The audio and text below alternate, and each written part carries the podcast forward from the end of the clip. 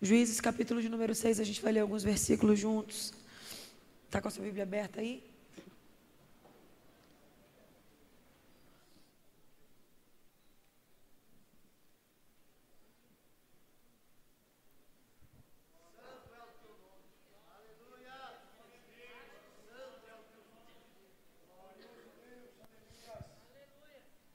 Versículo 25. Naquela mesma noite disse o Senhor a Gideão: Toma o boi que pertence ao teu pai, a saber, o segundo boi de sete anos, e derruba o altar de Baal, que é de teu pai. Corta o poste-ídolo que está junto do altar. Edifica ao Senhor teu Deus um altar no cume deste monte em camadas de pedra, e toma o segundo boi e oferece em holocausto, com a lenha do poste ídolo que vieres a cortar. Então Gideão tomou dez homens dentre os seus servos, e fez como o Senhor lhe dissera. Temendo ele, porém, a casa de seu pai, os homens daquela cidade, não fez de dia, mas fez de noite. Levantando-se, pois, de madrugada, os homens daquela cidade, eis que estava o altar de Baal derribado e o poste ídolo cortado, e um novo altar erguido e o segundo boi referido oferecido ali. E uns aos outros disseram: Quem fez isto? E perguntando e inquirindo, disseram: Gideão, o filho de Joás, fez essa coisa. Os homens daquela cidade então disseram a Joás: Leva o teu filho para fora, para que morra, pois derribou o altar de Baal e cortou o poste ídolo que estava junto dele. Porém, Joás disse a todos os homens: Contendereis vós por Baal livrá-los-eis vós. Qualquer que por ele contender será morto ainda esta manhã. Mas se ele é Deus, que contenda por si mesmo, porque derribaram o seu altar. Naquele dia, Gideão passou a ser chamado Jerubaal, porque disseram: Baal contenderá com ele, porque ele derrubou o seu altar. Nós queremos te glorificar nessa noite. Senhor, há uma atmosfera profética neste lugar. E eu não sei como o Senhor vai fazer. Eu não sei qual é a maneira que o Senhor vai realizar. Eu sei apenas que grandes coisas o Senhor fará por nós nessa noite. Eu quero clamar ao teu Espírito nessa noite. Deus poderoso, Deus de Abraão, Deus de Isaac, Deus de Israel, Deus da igreja, Deus da nossa vida. Nós estamos reunidos aqui por causa do teu nome. O que nos traz aqui é a tua presença, Senhor. Fala conosco nessa noite. Oh Senhor, nós não queremos estar aqui só por estar ou, ou perder duas horas. Não, Senhor, não. Nós entramos aqui com um propósito Ministra uma palavra ao nosso coração. Muda a vida de jovens nessa noite.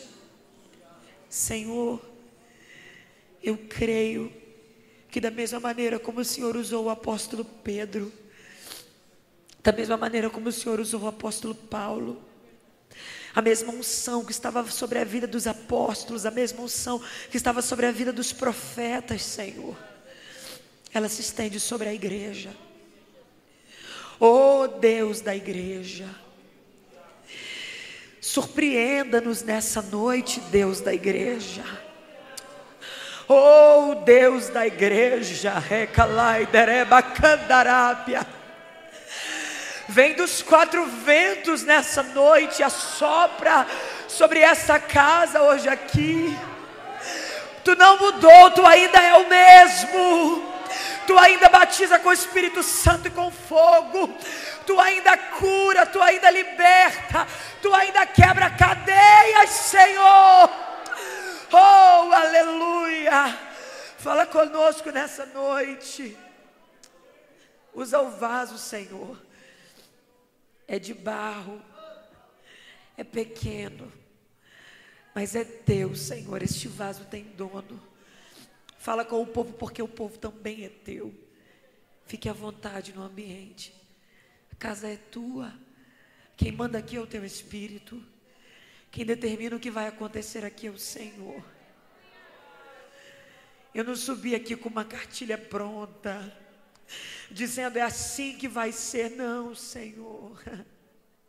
Eu estou entregue àquilo que o teu Espírito quiser fazer. Se tu quiseres curar nessa noite. Ô Senhor, se o Senhor quiser usar em profecias um desses jovens que estão aqui. Ô Senhor, se tu quiser tomar alguém do meio do arraial hoje. Tu tens liberdade para isso e eu creio no Deus que faz isso. Tem alguém falando acerca da nossa geração e dos jovens que nós somos mortos, vazios e frios, mas eu creio que o Senhor está levantando uma geração forte que vai ser totalmente visitada pelo teu espírito. Fala conosco nessa noite, Senhor. Fala conosco nessa noite, Senhor. Fala conosco nessa noite, Senhor.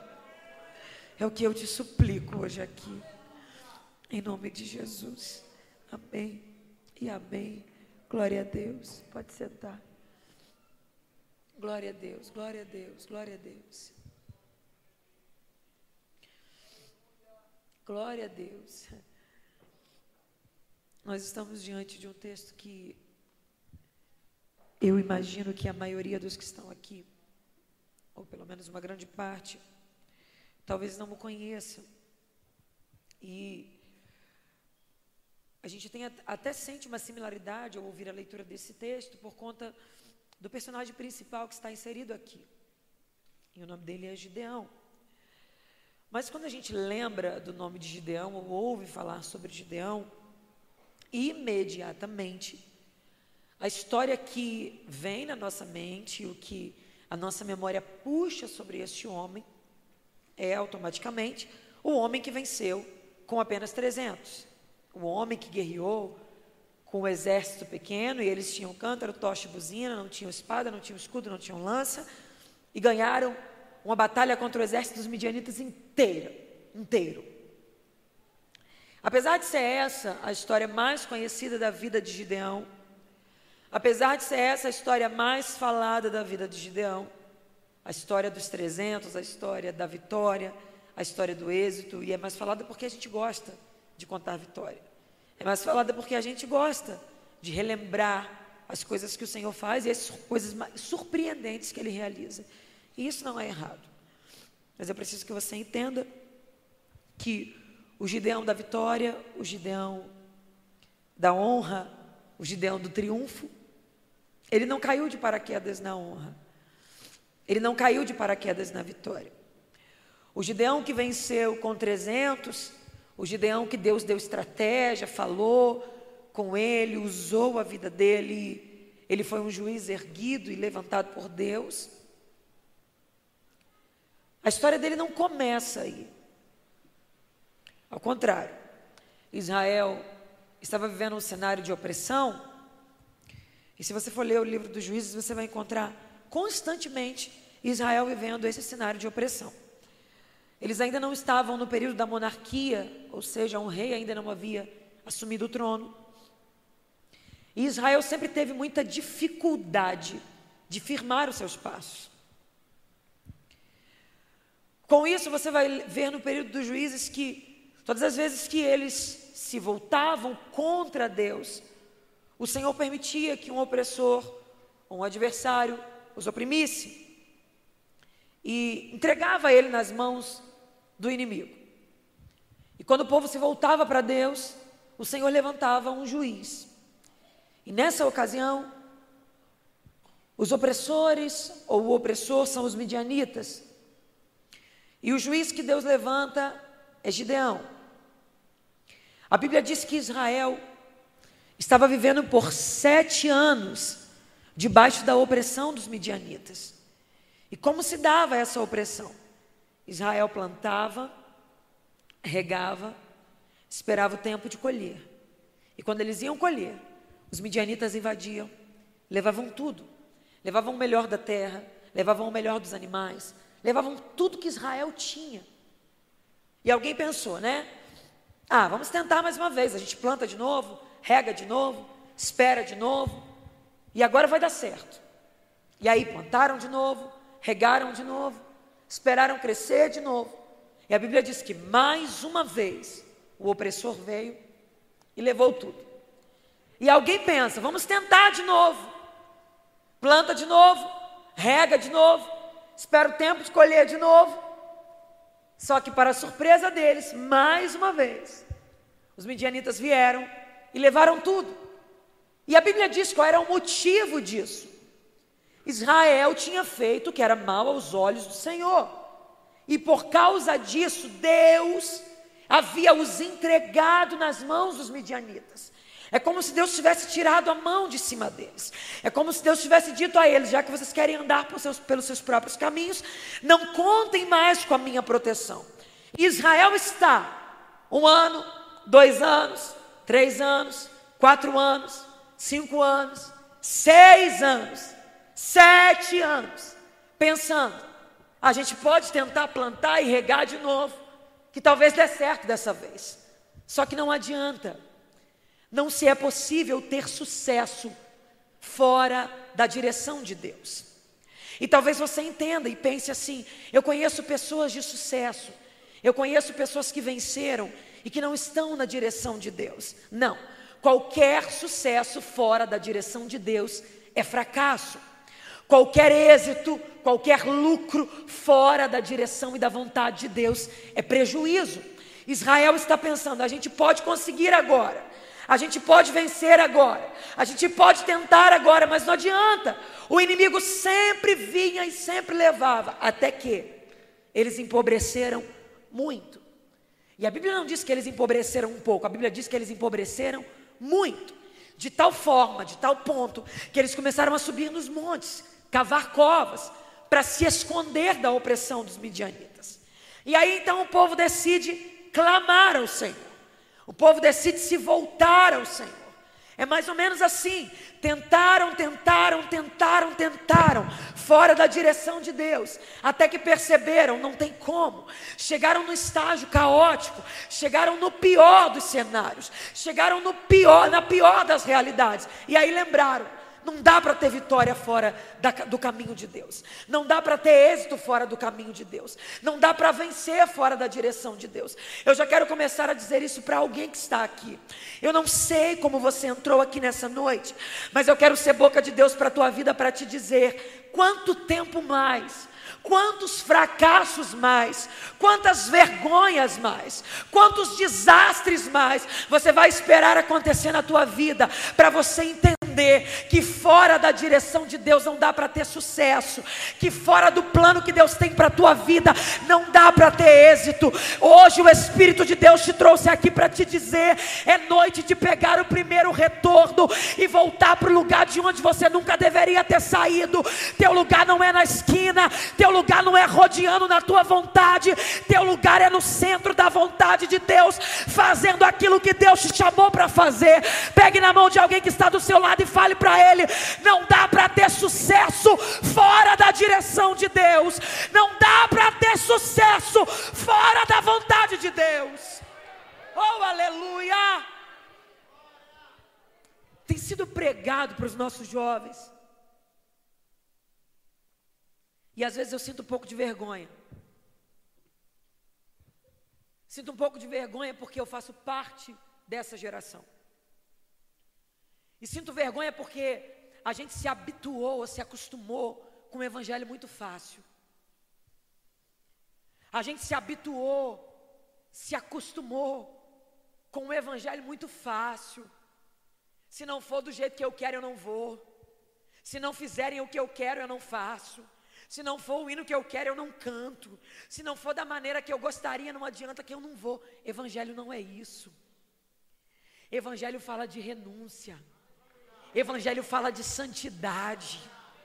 Eu estava uma, uma certa feita numa reunião e alguém disse para mim, alguém pregando disse: não precisa pagar preço, não precisa disso, não é tão difícil assim, não precisa de tanta coisa, faz o que você quiser, o Senhor entende. Tem sido pregado um evangelho de graça que não é graça, que é desgraça, porque graça não é pauta para pecado, graça é oportunidade de mudança de vida, graça é força para você sair do império das trevas e entrar no reino reino da luz. Eu vim dizer para você: se tem uma coisa que Deus não quebra, é princípios. Se tem uma coisa que Deus não interfere, é em princípios.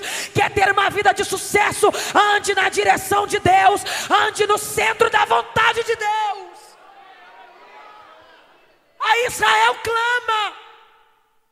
Clamou e está dizendo: Eu preciso da tua ajuda, Deus. Aí Deus falou: Ah, pegou meia volta e voltou para o lugar, né? Tinha um homem que tinha poupado o que deu antes dos midianitas chegarem. Poupou o melhor do trigo, o que deu para pegar. Foi para o lagar, e lagar não é lugar para isso, lagar é lugar de amassar uvas, mas era o que dava para fazer, porque era um lugar escondido. E ele começou a malhar o trigo no lagar, o nome dele era Gideão. Malhar é o ato de bater para separar a casca da semente. E lá está Gideão, um cenário caótico. Israel destruído. O povo fraco. A economia acabada. Israel sem nada. E está Gideão malhando trigo no lagar.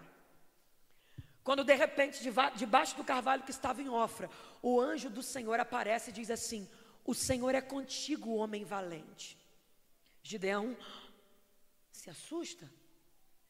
E o Senhor diz para ele assim: Eu vou usar você para livrar Israel das mãos dos midianitas.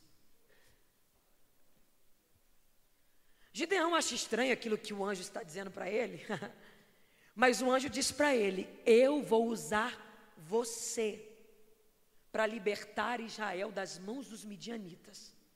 Eu sei que não existe isso, mas é para dar emoção. Faz uma cara de profeta para essa pessoa que está do seu lado. É. E eu vou te ensinar como é que é a cara de profeta. Franze um pouco a testa.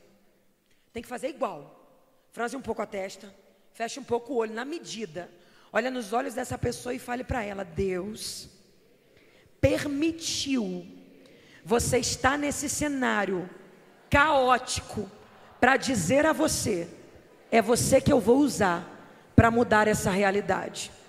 Não, você não vai fugir da tua casa, você não vai abandonar a tua família, você não vai esquecer da tua realidade, você não vai fugir do teu cenário. Deus está dizendo: Eu deixei você aí, porque é você que eu vou usar, é contigo que eu conto. Eu vou levantar você no meio dessa família, eu vou pegar você no meio dessa casa, eu vou levantar você no meio dessa igreja, eu vou levantar no meio desse cenário você, e é você que eu vou usar para ser glorificado o meu nome na tua vida. Oh glória! Chega de uma geração fraca. Eu vou embora de casa. Não, você não tem ideia, Gabriela, de como que é minha família. Eu não sei como é a sua família, mas eu sei quem é o teu Deus. Não, você não tem ideia do quanto a gente não pode. Eu não sei o quanto você não pode, mas eu sei que o teu Deus pode muito. E Ele te trouxe aqui para te dizer, jovem, eu te escolhi porque você é forte. Oh! A palavra do Senhor habita em você e você já venceu. Já venceu o maligno. Oh! O Senhor é contigo, homem valente. Aí ele. Aí Gideão olha para o anjo e fala assim: Legal isso que o Senhor está falando. Isso aí sou eu, interpretando Gideão. Legal isso que o Senhor está falando, mas deixa eu te falar rapidinho quem eu sou, que eu acho que o Senhor não sabe. Sabe quem sou eu? Sou Gideão. Eu sei. Sabe de qual tribo eu sou? Manassés, a menor tribo, você sabe, né? Eu sei. Sabe de quem eu sou filho? Do Joás, a casa mais pobre da menor tribo. Eu sei, Gideão. E sabe quem eu sou na casa? O menor da casa. Ele está dizendo: Eu sou o menor da casa mais pobre da menor tribo. Eu sou o menor do menor do menor. O que está acontecendo é que ele está olhando para a promessa e está olhando para o tamanho dele e está falando: Bom, eu acho que o Senhor errou de endereço. Não tem como uma promessa tão grande para um, um camarada como eu. Eu acho que o senhor não sabe qual é a minha família. Eu acho que o senhor não sabe quanto que a gente tem na conta bancária. Nem tinha conta bancária, né? Mas eu acho que o senhor não sabe qual é a nossa. O senhor não sabe. Eu acho que o senhor pensou num super-herói e bateu na porta de um fracassado. Aí o anjo do Senhor olha para ele e diz: Gideão, eu serei contigo. o que Deus está dizendo, eu não errei de endereço quando eu te escolhi. Eu sabia exatamente quem você era. Eu sabia exatamente o que você podia e o que você não podia. Eu sabia exatamente quanto você tinha e quanto você não tinha. E ainda assim eu olhei para você e disse: É você que eu quero. Você acredita que eu posso te usar? Você acredita que eu posso te levantar nesse tempo? Você acredita que eu posso pegar você do meio dessa geração e fazer de você um grande pregador, um grande pastor, um grande profeta? Deus, eu sou pequeno, você é pequeno, mas eu sou grande. Deus, eu sou fraco, você é fraco, mas eu sou forte. Deus, eu não tenho, você não tem, mas eu tenho. E a palavra de Deus para você hoje é: Eu serei contigo. Oh! Oh, aleluia! Tem mais alguém aí que gosta de pular? Porque eu estou com vontade aqui. Oh, glória! Aleluia! O Espírito de Deus me trouxe aqui para dizer às jovens que estão neste lugar: você não nasceu para ser fracassado, você não nasceu para ser destruído, é mentira do diabo. Deus quer levantar você com mão forte.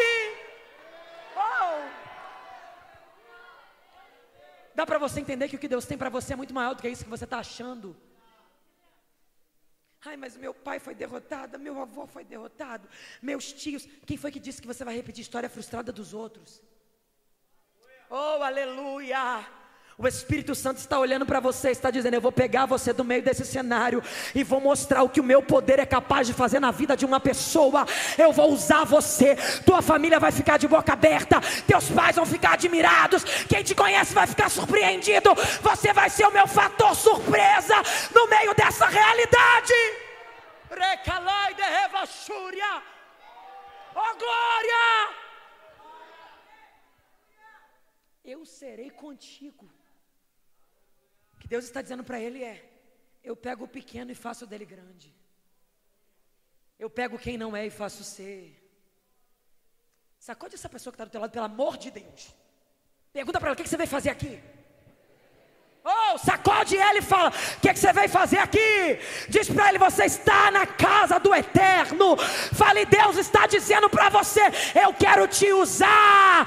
Eu quero te usar. Contigo. Oh glória! Oh glória! Oh glória! Como profetiza de Deus nessa noite, eu vim dizer que Deus vai pegar gente pequena, de realidade pequena, de condição financeira pequena, e vai assentar ele entre os grandes. Oh, aleluia!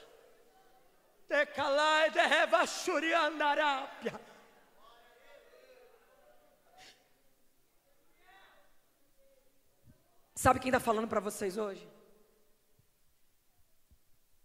Alguém que um dia era a pessoa mais improvável de ver Deus fazendo alguma coisa na sua vida. Eu sempre digo isso. Eu não sei se vocês já ouviram falar nesse lugar, mas eu moro em Xerém. E pensa, eu não moro em Xerém, eu moro no canto de Xerém, porque depois da minha casa tem uma cachoeira e só mato, não tem mais nada. Eu suspeito que se eu atravessar aquela mata eu chego na China.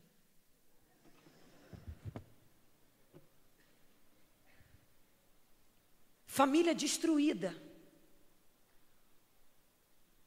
O pai era envolvido com um crime. Hum. A mãe com duas filhas. O pai fugido, foragido. oh, meu Deus. E todo mundo olhava para minha família e dizia: coitado dessas meninas, não vão dar em nada.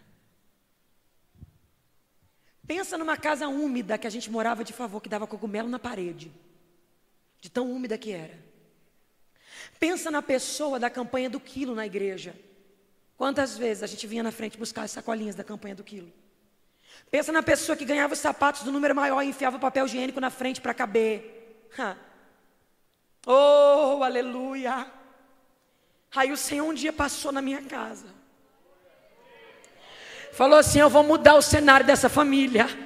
Aleluia. Quem nos conhecia dentro de Xerém falava: Que vergonha, que desonra, que família de vergonha. Hoje o meu pai é um pastor. Oh, glória!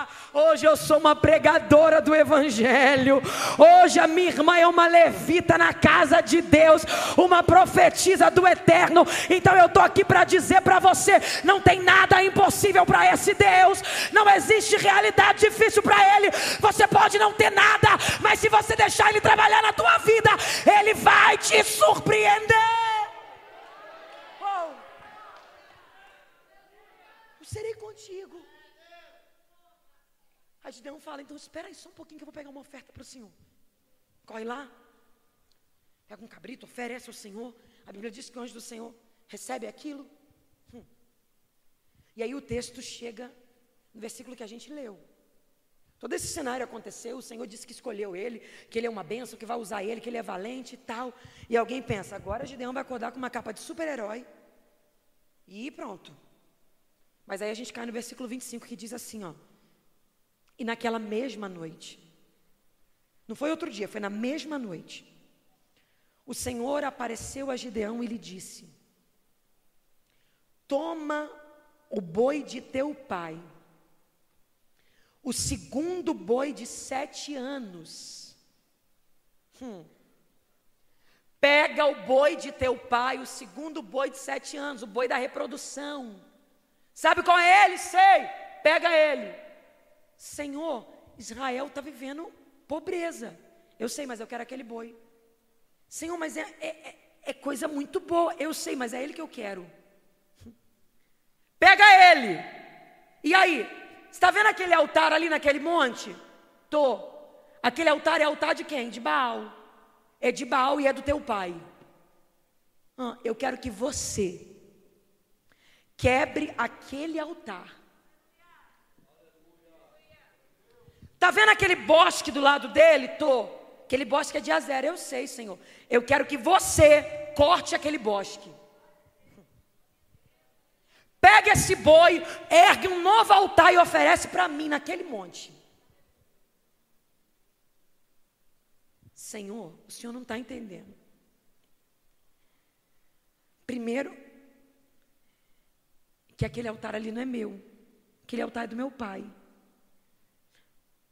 Gideão podia dizer: não tem nada a ver com ele, não botei a mão para construir. Mas o Senhor está dizendo: se você finge, se você não se posiciona contra, você é conivente. Não, eu não estava na mentira, mas faz parte do grupo. Então você é conivente. Quem não se posiciona contra é conivente. O Senhor está dizendo para ele: sobe lá e quebra. Senhor, mas tem um agravante. Israel gosta. Israel gosta, mas eu não gosto.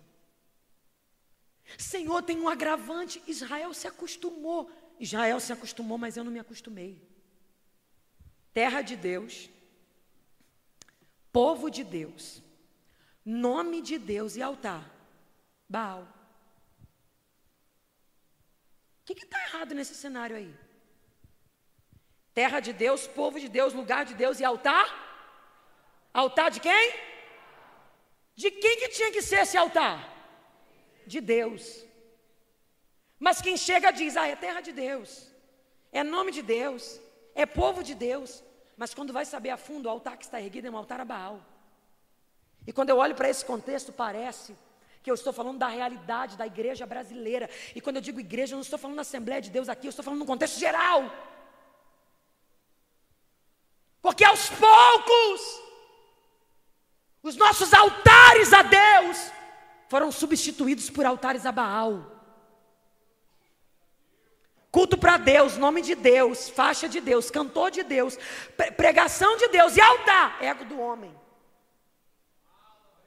Congresso para Deus, blusa de Deus, nome de Deus, vem com Deus e altar, vaidade humana. Só que aí o Senhor procura alguém corajoso no meio do povo. Aleluia. Gente, para dizer, Senhor, eu não me conformo com altares que não são teus. Senhor, eu não aceito altares que não glorificam ao teu nome. Senhor, eu não vou me comprometer com isso. Entenda, quando eu falo de altar, eu não estou falando de altar, geograficamente falando, não. Porque quem é o templo hoje? eu e eu e eu e você. Às vezes nós estamos aqui num culto, levantamos a mão para Deus, pulamos porque alguém manda, estamos vestidos com a roupa do congresso, mas na nossa vida tem altares que não são de Deus. E eu vim dizer para você que se Deus não é o primeiro lugar da tua vida, Ele não é mais nada, porque Ele não aceita segundo lugar. Ele é rei e não pega rei e coloca sentado numa cadeira de plástico. Ou é o trono ou ele não é mais nada. Gideão, eu quero que você quebre. Senhor, mas vão me odiar. E Deus está dizendo: quanto mais te odiarem, mais eu te respaldo. Senhor, mas vão falar mal de mim. Deixa falar mal de você, o céu te defende. Oh, glória. Senhor, mas Israel está feliz, está gostando. Quanto tempo mais nós vamos aplaudir aquilo que Deus não aplaude? Quanto tempo mais nós vamos gostar daquilo que Deus não gosta? Quanto tempo mais nós vamos nos misturar com aquilo que o Senhor não se agrada? Quanto tempo mais? E por que, que eu falo isso? E peço que o Espírito me cubra nessa noite. Porque eu sei que há manifestações extraordinárias que Deus quer realizar no nosso meio, mas esses altares a deuses estranhos têm atrapalhado. Oh! Há profetas que Deus quer levantar. Há homens cheios do Espírito que Deus quer levantar. Mas Ele está dizendo: vamos quebrar os altares que não glorificam o meu nome. Oh, aleluia. Eu ouvi uma frase e ela mexe muito comigo, que ela diz assim: ó, o errado é errado, ainda que todo mundo esteja fazendo. E o certo é certo, ainda que ninguém esteja fazendo. Pegue na mão dessa pessoa que está do seu lado e fala para ela: não deixe altares estranhos atrapalharem o que Deus tem na tua vida. Não deixe altares estranhos bloquearem a chamada de Deus na tua vida. Não deixe comportamentos estranhos impedirem o Espírito de cumprir o que ele tem com a tua vida. O clamor do Espírito à igreja ainda é santidade. A santidade ainda convém à tua casa, Senhor dos exércitos. O que chama a presença de Deus para o arraial é coração verdadeiro e sincero. Não adianta só levantar a mão, não adianta só pular, tem que ter verdade sinceridade na entrega, tem que ter sinceridade na adoração, e isso fala de santidade. Oh! Porque nós somos o povo que pula, roda e cai aqui, mas quando sai daqui, cai de novo lá fora no pecado. Oh Deus. Nós somos a geração, a juventude, que entra no manto aqui, mas que entra nos mantos do diabo lá fora. Eu falo isso porque eu trabalho com jovens. Eu vim falando hoje para a Priscila, você tem um orgulho que eu tenho na minha vida hoje. E os outros me chamam de velha por isso. Mas é ser a líder do ciclo de oração da minha igreja. E se surpreenda com o que eu vou dizer. Tem alguns meses que Deus curou uma mulher de câncer lá. Oh, glória. Se surpreenda com o que eu vou dizer. Ontem o testemunho foi que uma mulher que estava com os rins condenados e cheio de pedras, ela disse: As pedras que estavam aqui sumiram, e o médico ficou admirado. Mas e aí, Gabriela, você é jovem, eu sou, mas eu entendi que se eu te erguesse altares ao nome de Deus e quebrasse os altares de Baal, desceria fogo do céu, os milagres de Deus aconteceriam. Deus quer fazer isso com você. Oh! O Espírito de Deus ainda é o mesmo.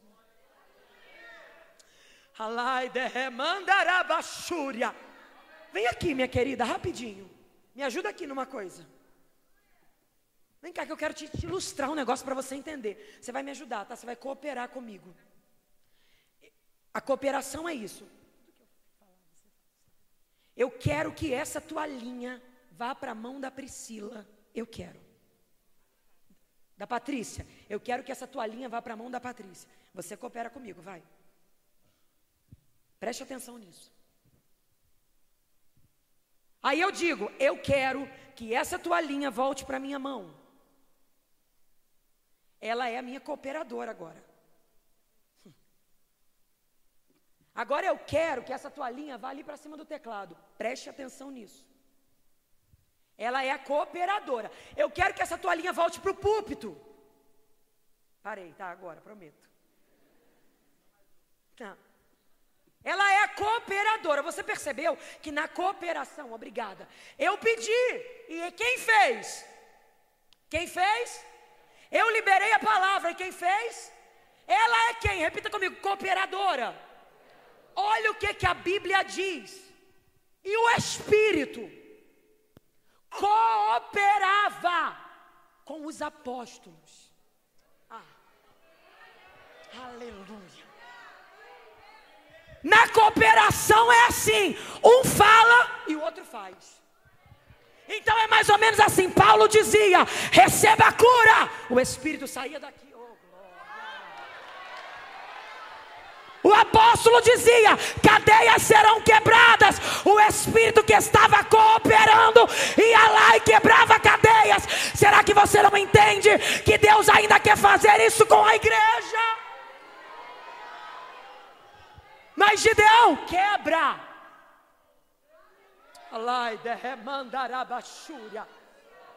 Uma graça de Deus sobre este lugar. E na autoridade do Espírito eu quero liberar isso. Deus vai renovar crentes que estão aqui hoje. Jovens que estão aqui vão receber uma carga tão grande de poder que vão voltar para casa falando em línguas, não vão conseguir dormir hoje, porque vão ter uma experiência diferente. Oh! Alai de remandarabasca. Alai de comandarabasca. Mas quebra, Gideão. Senhor, mas vão me odiar. Mas eu te respaldo. Senhor, mas vão falar mal de mim. Os céus te defendem. Senhor, mas vão me tirar do grupinho do WhatsApp. Não tem problema. Eu vou te encher de unção. Oh.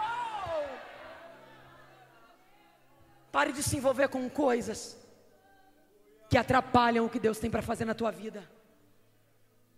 Pare de ser conivente com coisas que bloqueiam o agir de Deus na tua vida. Pare de ser conivente com coisas que bloqueiam o agir do Espírito na tua história.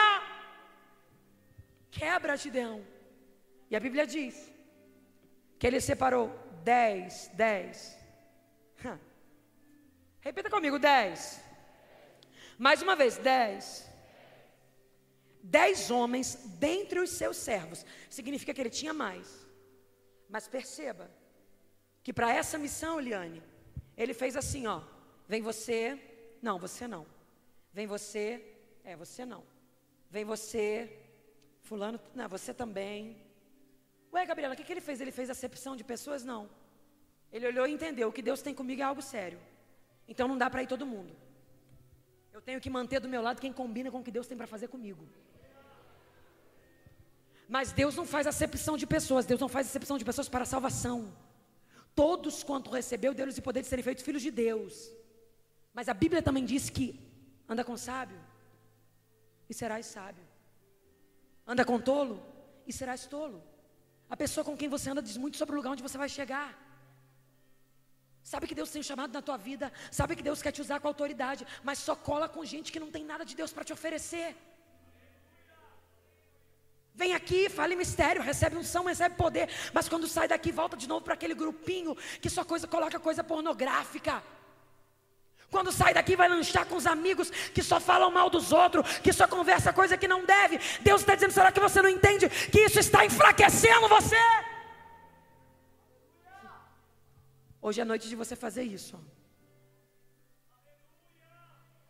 Oh, aleluia. Não, esse aqui é servo de Deus. Esse aqui eu vou andar. Gabriela, você está dizendo o quê? Que eu não posso conversar? Você pode. O que você não pode é se associar para o mesmo erro. Não adianta, você precisa fazer escolhas na vida. E eu lembro de uma fase da minha adolescência que foi tão difícil, porque Eu comecei a fazer o seminário da igreja com 13 anos. E não podia entrar com a cidade. Eu chorei, reclamei, implorei e me deixaram entrar.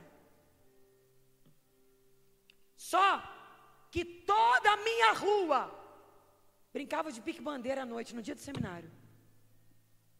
Pensa eu. Era a melhor da rua no, no, na brincadeira. Eu tenho certeza que eu era.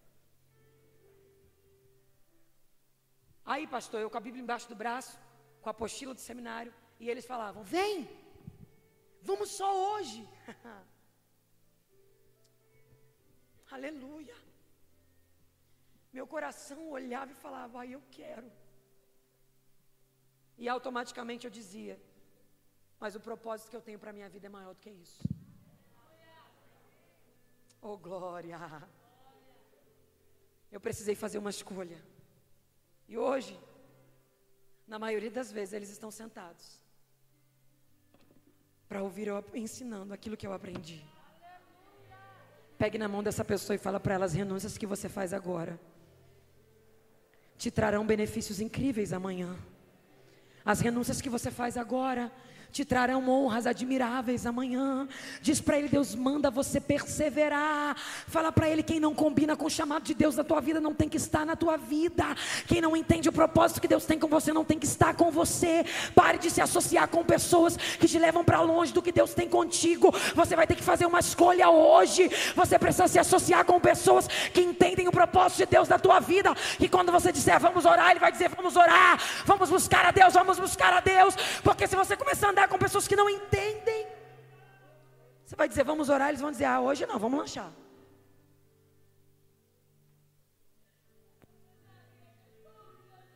Vamos buscar a Deus, ah, hoje não, hoje eu quero sair. Ah. E Deus está dizendo mesmo que você ande sozinho. Não negocie o que eu tenho na tua vida. Aleluia. Mesmo que você precise estar só, não abra mão.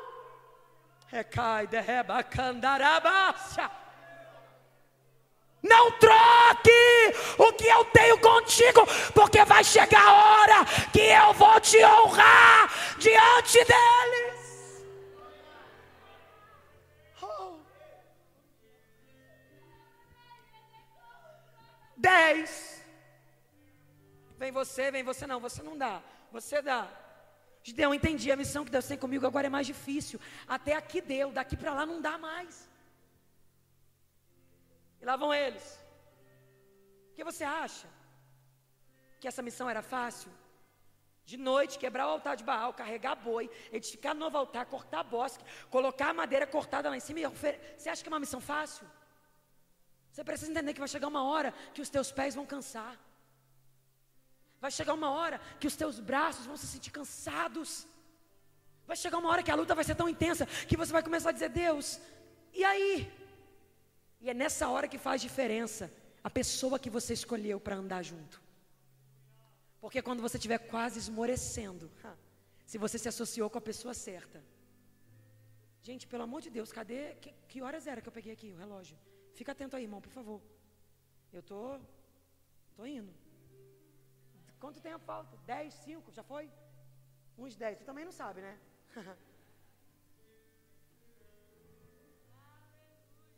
Nessa hora que conta a pessoa com quem você escolheu andar. Naqueles dias escuros, quando você estiver desanimando, cansando, a pessoa vai olhar para você e vai dizer: Está cansado? Vou jejuar junto contigo, tu não vai parar, não. Olhe para essa pessoa que está do seu lado e fala para ela: Se você não quer nada, sai de perto de mim. Eu quero do meu lado quem entende o propósito que Deus tem na minha vida. Eu quero colar com gente que me ajuda a chegar no céu, porque quem passa a mão no teu pecado não te ama, quem passa a mão no teu erro não te ama, quem te ama de verdade te corrige, quem te ama de verdade não te deixe para o abismo. Amigo que apoia o teu erro, não entende o que Deus tem para a tua vida, entende aquele que diz: você está errado, vai se corrigir, vai se consertar, porque Deus gosta de gente que honre a Ele. Quebrou o altar, cortou o bosque, edificou novo altar. Senhor, estou cansado. Quebra, vai, faz. Corre, foge, foge. Porque quando os homens acordaram de manhã, eles disseram assim: O que é aquilo ali? É um altar de Baal, é, é um altar para Deus. Cadê nosso altar de Baal? Quebraram. Quem quebrou? Gideão. A gente vai matar ele agora. Você precisa entender que todas as vezes que você se decidir pela verdade, quem é da mentira vai te odiar. Todas as vezes que você escolher a santidade, quem está no pecado não vai querer mais andar com você. Se prepare para ser excluído de algumas rodinhas. Gabriela, que mensagem dura é verdade. Chega uma hora que a gente vai chegando em alguns lugares e as pessoas falam assim: ó, para o assunto, para, para, porque ele chegou. Oh. Não, não, não, não, não. E não se sinta mal por isso. É Deus mostrando para você, você não é mais o mesmo.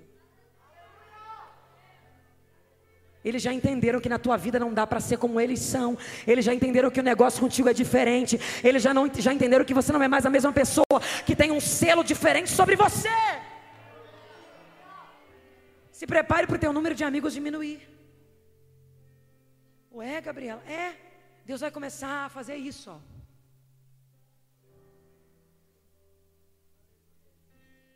Deus vai começar a fazer isso. E não se sinta mal por isso. É Ele te dizendo: Eu estou te separando, porque o que eu tenho contigo é coisa muito grande. Aleluia.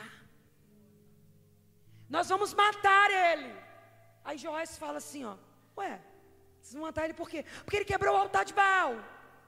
Perceba que no começo Deus diz assim: ó, O altar de Baal é do teu pai. Quebra. Quem é que tinha que estar com raiva então? O pai dele. Não é? Se o altar era do pai, quem tinha que estar com raiva era quem? O pai. Mas Joás diz assim: o pai que tinha que estar com raiva diz assim: ó, vocês vão brigar por Baal? Se ele é Deus, que ele brigue por si. Ué, Joás, o altar não era seu? Você não acreditava que Baal era Deus? É. Até um tempo atrás era. Mas alguém se posicionou dentro da casa. E porque alguém se posicionou dentro da casa, Deus começou a mudar todo o cenário da família. Eu vim liberar sobre a tua vida que por causa da tua entrega a Deus, teus pais serão salvos, teus parentes serão salvos. Deus vai alcançar toda a tua casa, do menor até o maior. Não vai ficar nenhum primo de fora e eles ainda vão reconhecer: eu sou crente hoje porque eu tenho um primo, porque eu tenho um irmão, porque eu tenho um filho que é cheio do poder de Deus.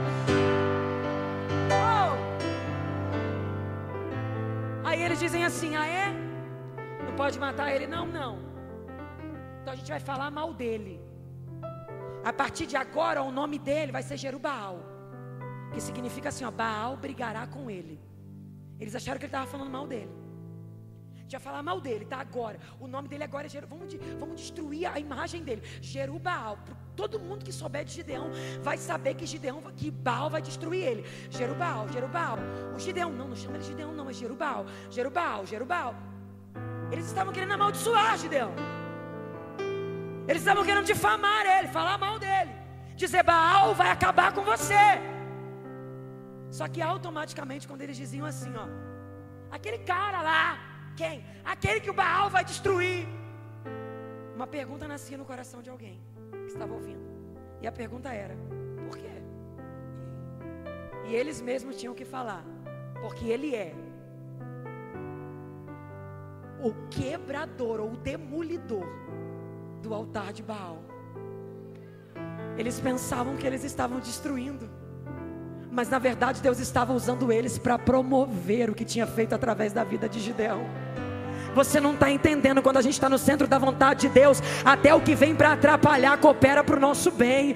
Até o que pensa que vai nos matar coopera para o nosso crescimento. Eu vim dizer para você: continua no centro da vontade de Deus. Honre a Deus. Escolha a santidade. Escolha a verdade. Se for preciso romper com amizades, rompas. Se for preciso andar sozinho, ande. Porque Deus me trouxe aqui para te dizer: nada vai te atrapalhar de viver uma vida plena, uma vida abundante porque é isso que eu tenho para você. E na mão de alguém que está do teu lado, diga para ele: até o que veio para te destruir, vai cooperar para o teu bem. Oh, até quem pensou que ia te difamar, vai ser o instrumento que Deus vai usar para propagar quem você é na presença dEle. Eu sei que há pessoas aqui, eu devo ter mais uns três minutos. Eu quero fazer uso disso. Há pessoas que estão aqui, eu não sei se todos que estão aqui são evangélicos. Mas para estar num culto uma hora dessa, você já é bem evangélico. Cadê?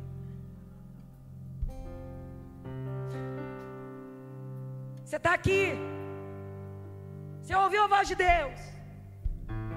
Você sabe que Deus tem uma obra grande contigo. Só que você está fugindo. Sabe por quê? Porque você está com preguiça de quebrar os altares que tem aí na tua vida. Mas o Senhor te trouxe aqui hoje para te perguntar quanto tempo mais você vai atrasar o que eu tenho com você. Você é um vaso. Você é um profeta. Você é uma profetisa. E você está deixando o diabo esfregar teu nome na lama porque você quer. Porque eu quero levantar você com mão forte. Não há pecado maior do que o poder do sangue. Não há maldição maior do que o poder do sangue. Oh! Não há história difícil que seja maior do que o poder do sangue. Você está aqui, o diabo está dizendo: Eu vou destruir você. Você ouviu a voz de Deus. Você sabe que Deus está falando com você. Você sabe que esse negócio é contigo. Só que você está fora, está longe, está distante. Mas você não quer voltar para casa do mesmo jeito. Teu coração está quase saindo pela boca. Sai do teu lugar e vem aqui à frente. Eu quero orar por você. Pode vir que eu estou te esperando.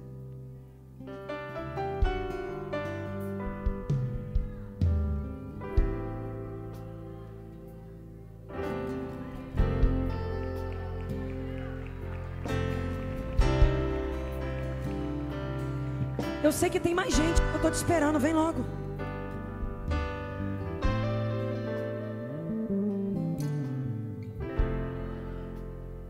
Pode chorar.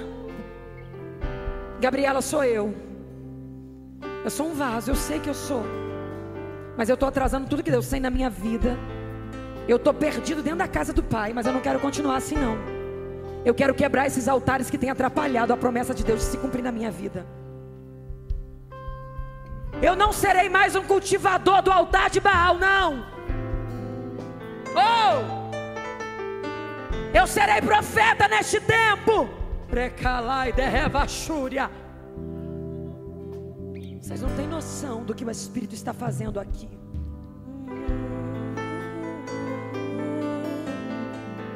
Deus está quebrando cadeias neste lugar.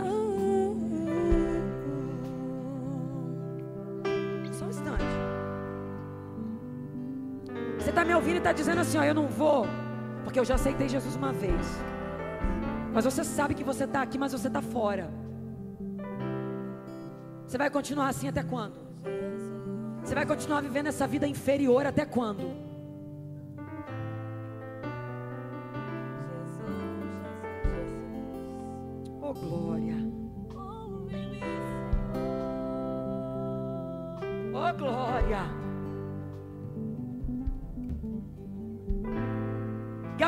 Estou atrasando o que Deus tem na minha vida. Sou eu, o problema não é o diabo, sou eu. Eu entendi hoje que sou eu. Mas eu quero força hoje para quebrar esses altares. Não olha para mim, não, aí já vem, fecha os olhos e começa a dizer: Deus me ajuda. Deus me dá força. Isso mesmo, pode vir. Aleluia. Aleluia. Cadeias quebrar.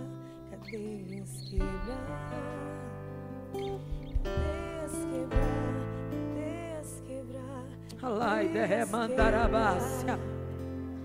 Recalai de comandarabachúria.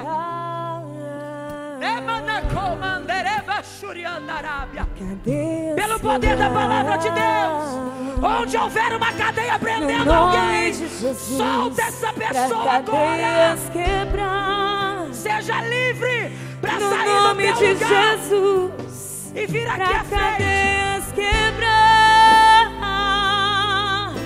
no nome de Jesus. Seja livre para sair do teu lugar agora. Seu coração. Isso, isso. Ah. Oh. Nome de Jesus. Oh. No nome de Jesus. Vai decomandar a baixúria. Para isso se manifestou o Filho de Deus para destruir as obras do diabo. O diabo disse que ia te escravizar para sempre. Mas Jesus te trouxe aqui hoje. E Ele vai quebrar toda a cadeia que está te prendendo. Você não vai mais ser escravo dos vícios. Você não vai mais ser escravo da pornografia. Não mais, não Oh! mais, não mais. Tu não serás mais depressivo, depressiva. Todo pensamento suicida seja quebrado agora. No nome de Jesus. Oh!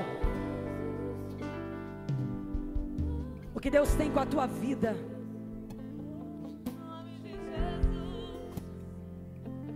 vai deixar os que te conhecem admirados. Eu queria parar, mas isso pode vir. Quem sou eu para atrapalhar o que o Senhor está fazendo? Vem. Vem cá, meu amigo.